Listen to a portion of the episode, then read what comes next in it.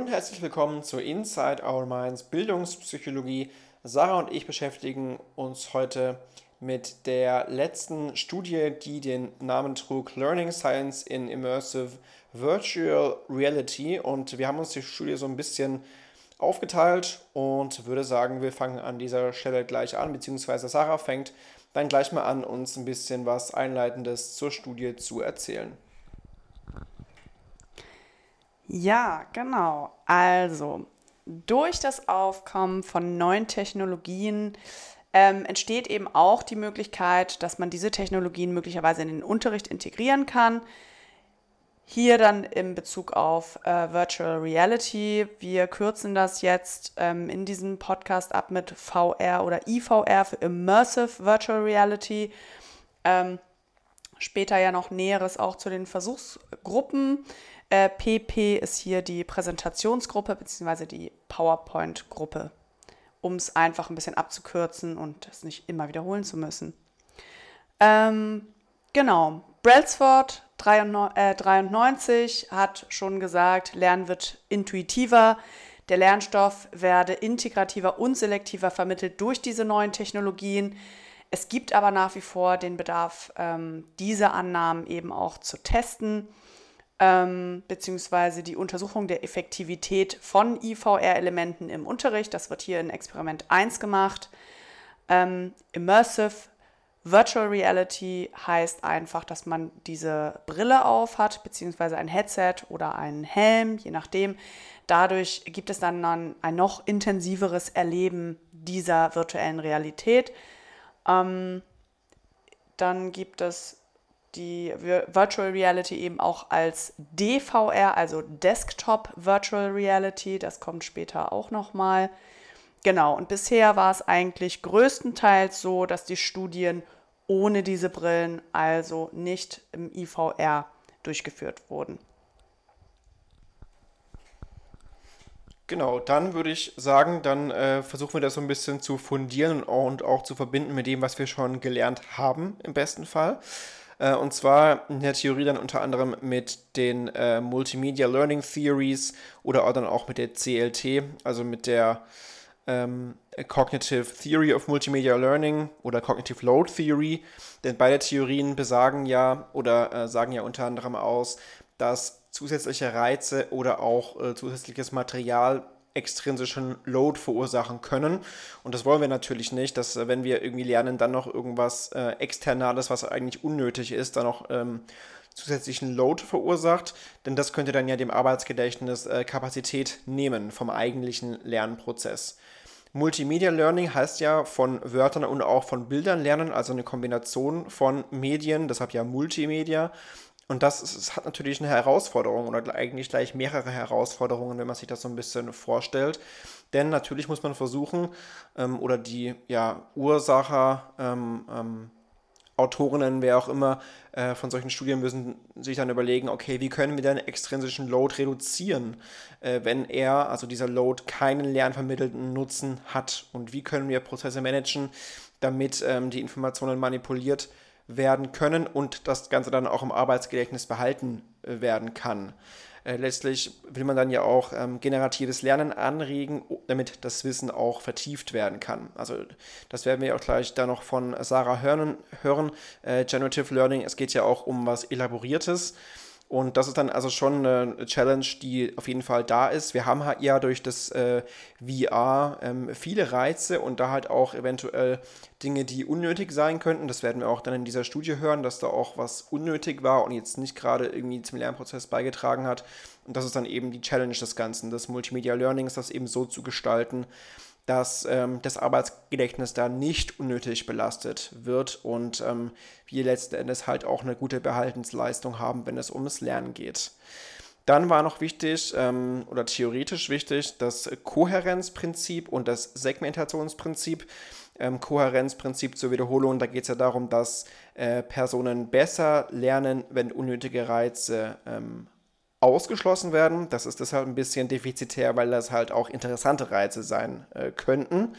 Ähm, es ist eben so, dass extrinsisches Material die Aufmerksamkeit von äh, relevanten Reizen lenkt und die Organisation unterbricht. Was heißt das jetzt übertragen auf den äh, VR-Kontext? Es kann eben sein, dass die Animationen, die es dann so gibt, dass die den extrinsischen Load fördern können und das Lernen behindern können. Deshalb könnte es eben sein, dass die 2D-Applikation äh, besser sein kann als die identische 3D-Umsetzung. Deshalb ist es auch meistens so, dass Cartoon-Charaktere da besser sind als äh, fotorealistische Darstellungen und dass animierte Diagramme da auch weniger effektiv sein können als statistische oder statische vielmehr äh, Bilder. Ähm, eben einfach aus, aus diesem Grund, ähm, was eben mit dem Kohärenzprinzip dann zu erklären ist. Und das Segmentationsprinzip in den Medien, was halt hier dann auch entsprechend umgesetzt wurde in der Studie. Äh, Personen lernen eben besser nach diesem Prinzip, wenn die Einheit in Segmenten präsentiert wird. Ähm, im Vergleich zu einer einzigen kontinuierlichen Einheit und so kann dann der Lernende eben oder die Lernende selbst bestimmen, wann er oder sie mehr Informationen verarbeiten möchte. Das heißt, eine selbstdirigierte Slideshow würde dann dieses Prinzip eben erfüllen, ähm, weil eben durch jeden Slide dann quasi diese Lerneinheit dadurch segmentiert wird. Ähm, was aber natürlich auch auf, der anderen Seite heißt, dass dann ähm, beim VR-Prinzip das Ganze verletzt werden würde, denn da haben wir ja ähm, kontinuierliche Animationen und da wäre eben das äh, Segmentationsprinzip nicht eingehalten. Genau, soviel also mal zum theoretischen äh, Kontext und äh, da würden wir dann auch jetzt noch weitermachen, beziehungsweise Sarah mit dem motivationalen. Genau. Ähm, was, bedeuten, was bedeutet die Motivation eigentlich für den Unterricht? Es bedeutet, wenn ein Schüler oder eine Schülerin motiviert ist, dass tieferes Lernen stattfindet, dass Schwierigkeiten überwunden werden können, dass der Fokus stärker ist. Ähm, grundlegend sind hier wichtig einmal die Interessentheorie. Das heißt, Schüler und Schülerinnen arbeiten besser, wenn Interesse besteht. Ähm, und diese IVR-Komponenten, die können eben situationales Interesse im Unterricht durchaus erhöhen. Dann haben wir zugrunde liegend auch die Selbstwirksamkeitstheorie. Ähm, Kinder arbeiten auch besser, wenn sie sich als kompetent und wirksam wahrnehmen. Ähm, Operationalisierung hier wäre, wie aktiv nimmt das Kind am Unterricht teil, beziehungsweise die Benotung des Stoffes in Tests. Dann von Schunk 89, der sagte ähm, Selbstwirksamkeit und Achievement Behavior. Wir haben das jetzt hier nicht übersetzt, weil wir da keine perfekte Übersetzung für gefunden haben. Ähm, seien sozusagen in einer Feedback-Schleife miteinander verbunden. Das heißt, sie beeinflussen sich reziprok. Pinterest 2003 sagte, dass die Motivation von Kindern in Erwartungswertmodellen dargestellt werden könnte. Ähm, Motivation basiert eben auf einer Wertkomponente, dem Interesse, die ähm, die Kinder dann mit dem Lernen beginnen lässt und die Erwartungskomponente, das ist das Kompetenzerleben, die dann die Motivation aufrechterhält. Um hier einen Bezug zur Virtual Reality herzustellen, ähm, das Erleben der IVR entfacht das Interesse, die Interaktion währenddessen hält die Motivation dann eben aufrecht, um weiterzumachen. Dem entgegenstehen können aber eben auch diese verführerischen Details der IVR, wie Daniel eben schon erzählt hatte, allein dieses Erleben in einer dreidimensionalen Welt sich zu befinden mit dieser Brille, das ist ja auch etwas Neues und Spannendes. Das an sich kann eben schon sehr davon ablenken, sich mit dem Stoff zu befassen. Genau, da würden wir jetzt zum Thema äh, Media Comparison Evidence äh, kommen. Es ist so, dass äh, viele wissenschaftliche Themen eine räumliche Komponente haben und deshalb ist hier so ein bisschen die Relevanz ähm, anzusiedeln, weil VR eben genau hier besonders wichtig sein könnte. Also ist ja irgendwie logisch, wenn wir über Wissenschaftliches reden, geht es manchmal oder häufiger um was Räumliches und genau das kann eben sehr gut durch VR dargestellt werden. Es gab auch Vergleiche und da hat sich gezeigt, dass äh, Personen durch Videospiele und Simulationen eventuell besser lernen können als durch die traditionellen Medien, also sowas wie Textbücher oder Lektüren. Gab da auch das Design a Plant äh, Experiment. Da ging es darum, dass Schülerinnen und Schüler eben dann sich einen Stamm, Blätter und so weiter einer Pflanze ausgesucht haben. Und dann haben die geschaut, okay, wie haben diese Pflanzen letztlich ähm, das, das geschafft zu überleben? Also wie haben die sich entwickelt? Und ähm, stelle ich mir jetzt auch als ein ganz gutes Programm vor, als jemand, der nicht sehr viel Ahnung von Pflanzen hat. Ähm, und man hat gesehen bei diesem Design a Plant, dass das eine sehr gute Transferleistung hatte Also die Schülerinnen hatten dann eine bessere Transferleistung im Vergleich ähm, zu einer Kondition, wo es um Informationen aus Text ging. Also da hat man zum Beispiel gesehen, dass sich dieses VR-Setting durchaus auch äh, aus ähm, ja, also gut auswirken kann und lohnen kann.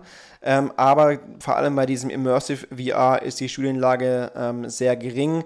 Ähm, es gibt erste Studienansätze, die zeigen, dass Immersive VR besser sein könnte als das Non-Immersive VR, wenn man das in der gleichen Applikation jedenfalls ähm, ja, dann vergleicht. Aber wie gesagt, eine dünne Evidenzlage. Und es gibt auch äh, Kritik, wenn es um Media Comparison Studies geht. Das fing schon in den 1980er Jahren an mit Clark, der damals gesagt hat, dass ein Medium nur als Transfer von Informationen dient, dass das Lernen nicht beeinflusst. Und laut ihm ist es demnach äh, sinnlos, verschiedene Medien zu vergleichen. Würde man aus der heutigen Sicht vielleicht nicht so unterschreiben oder ich würde es nicht so unterschreiben, dass ein, Medien nur, äh, ein Medium nur als Transfer dient.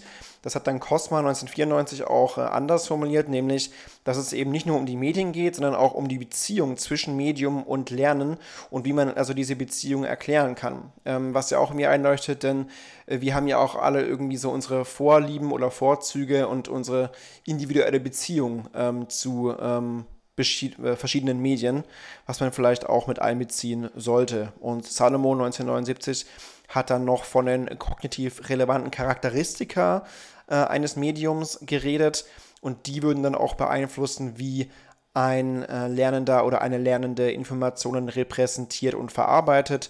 Solche Charakteristika, ähm, das ähm, können Input des Mediums sein, aber auch Zeichensysteme des Mediums oder zum Beispiel auch die Interaktivität.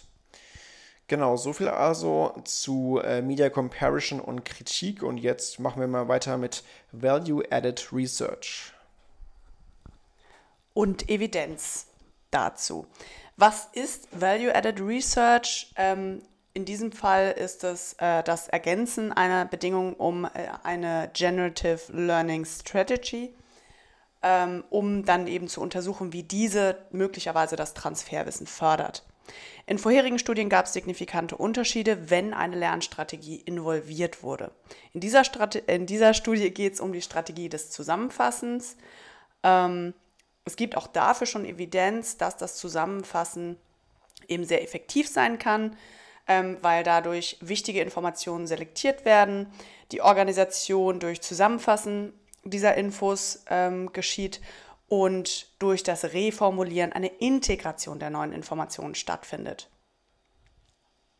Genau, die empirische Wirk äh, Evidenz für die Wirksamkeit ähm, sagt, dass das Zusammenfassen eben zu tieferem Verständnis der neuen Informationen führt, zum Beispiel äh, von Fiorello und Mayer von 2015. Dann noch kurz zur Generative Learning Theory. Ähm, das Erstellen von Verbindungen zwischen neuer Information und bestehendem Wissen ist hier eben zentral für gutes Transferwissen. Das heißt, dass ich das Gelernte eben flexibel auch auf andere Kontexte anwenden kann. Genau, dann würden wir an der Stelle jetzt auch zu den Vorhersagen äh, kommen, also zu den Hypothesen. Das haben wir so gemacht, dass wir das ein bisschen getrennt haben. Ich werde mich um Experiment, Experiment 1 kümmern und Sarah sich um Experiment 2. Ähm, erstmal zu Experiment 1. Das, da basierten die Hypothesen auf der Interessentheorien, auf der Selbstwirksamkeit. Da haben wir ja gerade was zu gehört. Und die Hypothese war leicht äh, ausgedrückt oder ähm, ja, knapp ausgedrückt. Falls VR eben wirklich die Motivation fördert, dann sollte die VR-Gruppe auch über höheres Interesse, Engagement, Motivation und Affekt berichten. Die Leistung beim Lernen wird größer sein als bei der Slide-Gruppe ähm, was dann eben für dieses tiefgehende Lernen spricht.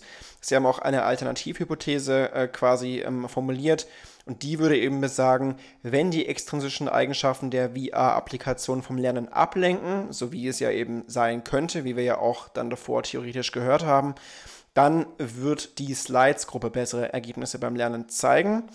Ähm, aber ähm, der Selbstbericht sollte dann bei der VR-Bedingung trotzdem positiver sein. Also wie waren die äh, Variablen? Kurz gesagt, bei Experiment, Experiment 1 äh, Prädiktor war dann quasi die Bedingung, also entweder die VR-Gruppe oder die Slides-Gruppe und die abhängige Variable war der positive Selbstbericht, also Interesse, Engagement, Motivation und der positive Affekt und natürlich auch die Lernleistung, welche dann erfasst wurde. Genau, jetzt in Kürze zu Experiment 2. Genau, in Experiment 2 wurde halt, ähm, wurden Lernzuwächse untersucht, wenn eben so eine Lernstrategie, in diesem Falle das Zusammenfassen, ähm, zu, zum VR-Unterricht hinzugefügt wurde. Ähm, hier gab es dann zwei Gruppen, einmal die VR-Gruppe und einmal die VR Plus. Das ist die Gruppe mit der Zusammenfassung. Es wird hier angenommen, dass Versuchspersonen, die an der VR-Studie teilnehmen und Teilabschnitte zusammenfassen, also in der VR-Plus-Gruppe sind, im anschließenden Posttest besser abschneiden als Versuchspersonen, die teilnehmen, ohne Abschnitte des Lernstoffes zusammenzufassen. Außerdem wird angenommen, dass sich motivationale Faktoren in beiden Gruppen nicht unterscheiden. Genau, soviel dazu. Dann würden wir jetzt auch an der Stelle zur Methode kommen. Ich auch wieder für Experiment 1 zuständig, Sarah wieder für 2. Allgemein ging es eben um diese immersive VR-Anwendung The Body VR von 2016, glaube ich, war die. Und da ging es eben darum, dass der Spielende oder die Spielende eine Tour gemacht hat durch den Blutkreislauf und durch das Innere einer Zelle. Da gab es dann eben Animationen und auch Erklärungen von Teilen und Funktionen des Körpers. Ähm, wie hat man das bei der Kontrollgruppe gestaltet? Da wurden diese Slides aus der VR-Anwendung konstruiert. Also die Bilder und Texte wurden aus dieser Animation oder aus dieser Anwendung quasi entnommen, um das natürlich möglichst leicht zu gestalten. Denn da sollten natürlich auch möglichst gleiche Bedingungen vorherrschen. Ähm, da haben 55 Studierende aus den USA dran teilgenommen. Diese wurden randomisiert aufgeteilt in beide Bedingungen und man hat dann ANCOVA und T-Tests verwendet als statistische Methode. Wie war der Ablauf des Ganzen? Es gab zunächst mal einen Prä-Fragebogen, also mit demografischen Informationen. Das Vorwissen wurde erstmal erfasst, äh, standesgemäß könnte man sagen. Dann kam es zur Manipulation, also durch, durch, dieses immersive VR, was zwölf Minuten gedauert hat, oder eben diese selbstdirigierten Slides. Im Anschluss dazu einen Postfragebogen, also der Selbstbericht, Fragen zur Bemühung, zum Verständnis, Motivation, Interesse, Engagement, Effekt und dann zum Ende eben der Posttest mit 20 Fragen, 16 zu Fakten und 4 zu konzeptionellen Fragen, um dann auch den Lernerfolg entsprechend zu messen. Genau. Wie war es denn bei Experiment 2? Bei Experiment 2 hatten wir 55 Studierende, die teilgenommen haben. Diese wurden aus dem gleichen Pool gezogen. Das heißt, es gab eine große Stichprobe, die sowohl für Experiment 1 als auch für Experiment 2 genutzt wurde. Allerdings war die Stichprobe so groß, dass keiner zweimal teilgenommen hat. Genau, randomisiert wurden sie dann zu zwei Bedingungen, einmal die IVR-Bedingung und einmal die IVR-Plus-Bedingung. Hm. Vom Design her war es genauso wie in Experiment 1, nur dass es hier eben diese IVR Plus Gruppe gab, die dann mit der IVR Gruppe verglichen wurde. Hier gab es keine PowerPoint Gruppe, weil es ja eben auch nicht zur Fragestellung gepasst hätte. Im äh, Post-Questionnaire gab es zwei zusätzliche Items zu Ablenkung und Überwältigtsein während der Durchführung. In der IVR Plus Gruppe war es dann so, dass der ähm, Stoff sozusagen, also diese VR-Show, ähm, unterteilt war in sechs Segmente. Es wurde dann immer pausiert und dann gab es eben einen gewissen Hinweis, ähm, fassen Sie das und das aus dem vorherigen Abschnitt zusammen. Das heißt, die hatten sogar, also sie mussten nicht einfach nur zusammenfassen, sondern sie hatten auch einen Hinweis, was genau sie zusammenfassen sollten. Ähm, bei der Methode ist es so, es wurden die gleichen Materialien wie in Experiment 1 verwendet und auch hier gab es Ancovas und T-Tests. Ähm, warum beide? Was ist der Unterschied? Bei Ancovas ist es so, dass die Kovariate ähm, einbezogen werden können, wenn es welche gibt. Und die gab es ja hin, hier in diesem Test. Und bei T-Tests ist es so, dass die Kovariate eben nicht statistisch einbezogen werden können. Dann zu den Ergebnissen für beide Studien. Ähm, der erste Punkt war Unterschiede in demografischen Variablen. Es gab keine signifikanten Unterschiede in beiden Experimenten, außer in Experiment 2 bei der Variablen Further Along in School. Ich habe es jetzt hier nicht mit Uni übersetzt, weil School, University, College, das ist alles so ein bisschen durcheinander gewesen in der Studie. Ähm, genau. Und da es da einen Unterschied gab, wurde diese eben als Kovariate in die ANCOVAs mit aufgenommen. Punkt 2, Lernen in der, äh, Lernen in der VR-Bedingung im Vergleich zur PowerPoint-Bedingung in Experiment 1. Der Posttest ähm, wurde berechnet mit einer Ankova mit dem ähm, Vorwissen als Kovariate. Da war die PowerPoint-Gruppe signifikant besser im Faktenwissen, aber nicht bei konzeptuellen Fragen. Ähm, und die PowerPoint-Gruppe benötigte weniger Zeit bei der Durchführung, aber erzielte bessere Ergebnisse, was definitiv für eine Effizienz spricht. Denn in der PowerPoint-Gruppe war es so, dass die ähm, Studierenden oder Schüler und Schülerinnen selbst entscheiden konnten, wie schnell oder langsam sie eben da durchgingen. Und das waren, glaube ich, im Mittel acht Minuten. Punkt 3. Gab es positivere Ratings in der VR-Gruppe? Es gab insgesamt mehr positive Bewertungen in dieser Gruppe. Hat sich also bestätigt. Punkt 4, Kommentare zu den Unterrichtseinheiten. Ähm, es wurde definitiv mehr Ablenkung berichtet in der VR-Gruppe bezüglich des Mediums, das heißt zurückzuführen auf diese Virtual Reality-Umgebung. Punkt 5 hat das Zusammenfassen der Units einen positiven Einfluss auf die Learning Outcomes in Experiment 2. Da gab es eine Ankova zum Posttest mit dem Vorwissen und Year in School als Kovariate. Und da zeigte sich in der VR Plus Gruppe signifikant bessere Ergebnisse, also Overall-Ergebnisse bei Faktenwissen und konzeptuellen Wissen. Ähm, durch diese Hinweise, durch diese ja, Hinweise, die sie vor dem Zusammenfassen bekommen haben, gelang es der VR Plus Gruppe, ein ähnliches Ergebnis zu erzielen wie die PowerPoint Gruppe aus Experiment 1. Genau, und der, der sechste Punkt lässt sich ganz kurz und knapp zusammenfassen. Da ging es darum, reduzierten sich äh, positive Ratings zu VR-Unterricht durch die hinzugefügten Zusammenfassungsaufgaben? Nein, das hat überhaupt keinen Einfluss. Es war alles als wurde alles genauso positiv geratet ähm, in dieser Gruppe, wo es die Zusammenfassung gab, wie in der Gruppe, wo es die Zusammenfassung nicht gab. Genau, dann würden wir jetzt noch zur Diskussion kommen, äh, inklusive Limitations and Future Directions. Ähm, ja, also wir haben ja schon gehört, in Experiment 1 schien die Slideshow effektiver beim Vermitteln von Wissen. Welche Erklärungen könnte man dafür finden? Natürlich wieder das, was wir vorher auch schon gehört haben, Kohärenzprinzip, Segmentationsprinzip, aber auch die Kontrolle des oder der Lernenden könnte eine Erklärung sein. Also Kohärenzprinzip, inwiefern könnte das eine Erklärung sein? Ähm, ich habe ja schon berichtet von der VR-Umgebung und da konnte sich die Versuchsperson äh, diese Umgebung eben anschauen im 360-Grad-Modus. Man konnte da die Blutzellen beobachten und so weiter und das war natürlich für die eigentlichen Informationen irrelevant, für die gegebenen Informationen und das könnte natürlich den berühmt-berüchtigten extrinsischen Load äh, erzeugt haben. Denn es wurde ja vor allem Faktenwissen vermittelt und ähm, diese Animationen waren eigentlich irrelevant.